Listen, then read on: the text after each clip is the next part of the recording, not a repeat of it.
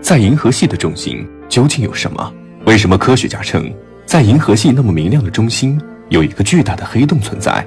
究竟又是什么在掌控着整个银河系的一切呢？而今天，我们将跟随天文学家们的视野，穿越银河系外围的层层阻碍，走进银河系的核心，去探索银河系的秘密。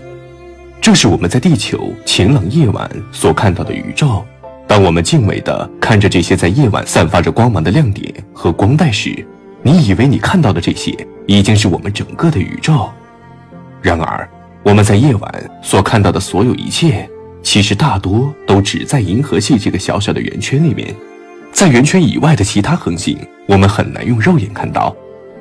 因为厚厚的尘埃和耀眼的星光模糊了我们对于银河系神秘中心区域的视野。然而，我们却可以利用一些天文设备弥补人眼的不足，它们可以令我们穿透这层厚厚的尘埃，看到这些光带背后的神秘宇宙。随着科学的不断发展。科学家们已经能够利用哈勃以及其他射电望远镜，大概模拟出我们银河系的模样。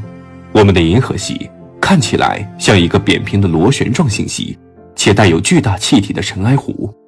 银河系整体呈现为椭圆盘形，它拥有四条非常清晰明确且相当对称的悬臂，悬臂之间相距大约四千五百光年。在银河系的核心是恒星们的聚集地。那里布满了大量的恒星，因此，银河系的中心亮度要远超银河系边缘的亮度。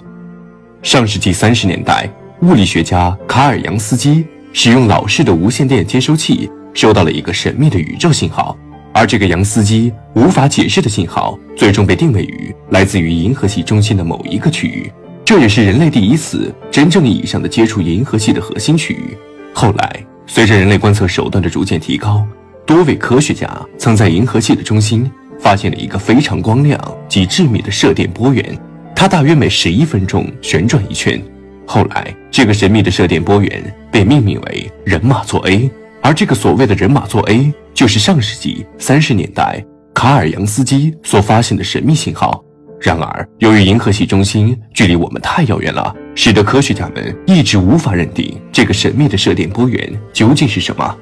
后来，直到科学家们在银河系中追踪到了一种极为特殊的恒星，才开始揭开这个神秘的射电波源的秘密。